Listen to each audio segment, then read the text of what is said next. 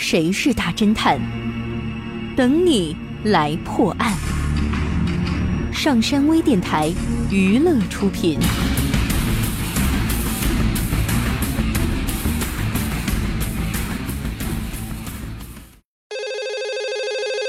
这天，一家工厂打电话报警，说厂里发生了盗窃案，放在财务办公室保险箱里的十万现金不翼而飞了。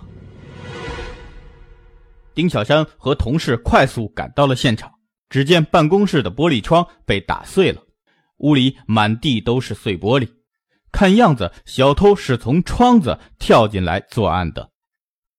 当晚值班的保安对丁小山说：“小偷一定是后半夜做的案，因为我在十二点钟的时候曾经到这个房间巡视过，当时门窗都好好的。”丁小山追问道：“你确定吗？”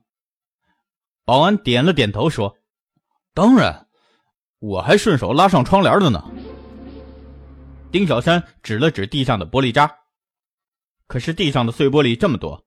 看起来小偷砸玻璃时用了很大的力气，难道你没有听见声音？没有啊。保安摇了摇头说：“厂房边上有条铁路，可能是小偷趁火车经过时把窗子砸破的。火车一来，什么都听不见了。”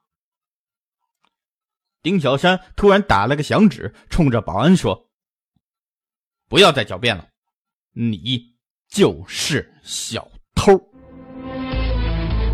你知道丁小山是如何做出判断的吗？你猜到答案了吗？想知道正确答案吗？请关注微信平台“上山之声”或 SS Radio，输入“窗子”来查看你的答案对不对吧？